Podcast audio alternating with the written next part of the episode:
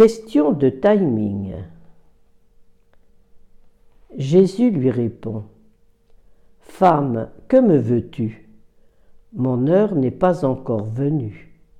Évangile selon Saint Jean, chapitre 2, verset 4. L'heure de Jésus, c'est celle du projet de Dieu définitivement accompli dans la mort et la résurrection du Christ. L'heure de Jésus, c'est sa Pâque, son passage vers le Père. Heure glorieuse, heure du don total. Il a peu de temps pour réaliser sa mission sur la terre, et l'éclat des miracles va durcir l'opposition, hâter sa fin. Jésus ne veut pas devancer le temps. L'heure n'est pas encore venue. Écrire une icône, c'est entrer dans une démarche de foi, dans un esprit de pauvreté.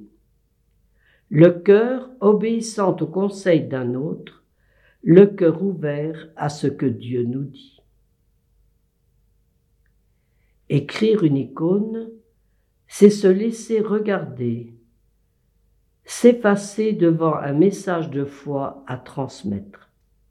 L'étape de ce jour est appelée montée des lumières. Désormais, vous ne trouverez plus de noir sur la palette. L'iconographe travaille par flaques et couches successives de plus en plus claires jusqu'à arriver au trait blanc pur ou or. Un peu à la manière de Saint Paul s'adressant aux Colossiens.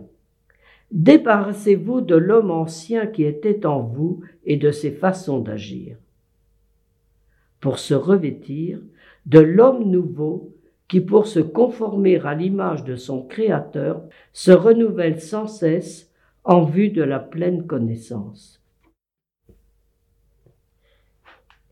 Écrire une icône, c'est entrer dans une démarche de conversion. C'est apprendre dès le départ de l'ouvrage, là où nous sommes le plus faibles, et laisser parler le travail de la grâce de Dieu en nous. Le langage de l'icône révèle la beauté spirituelle, la beauté intérieure.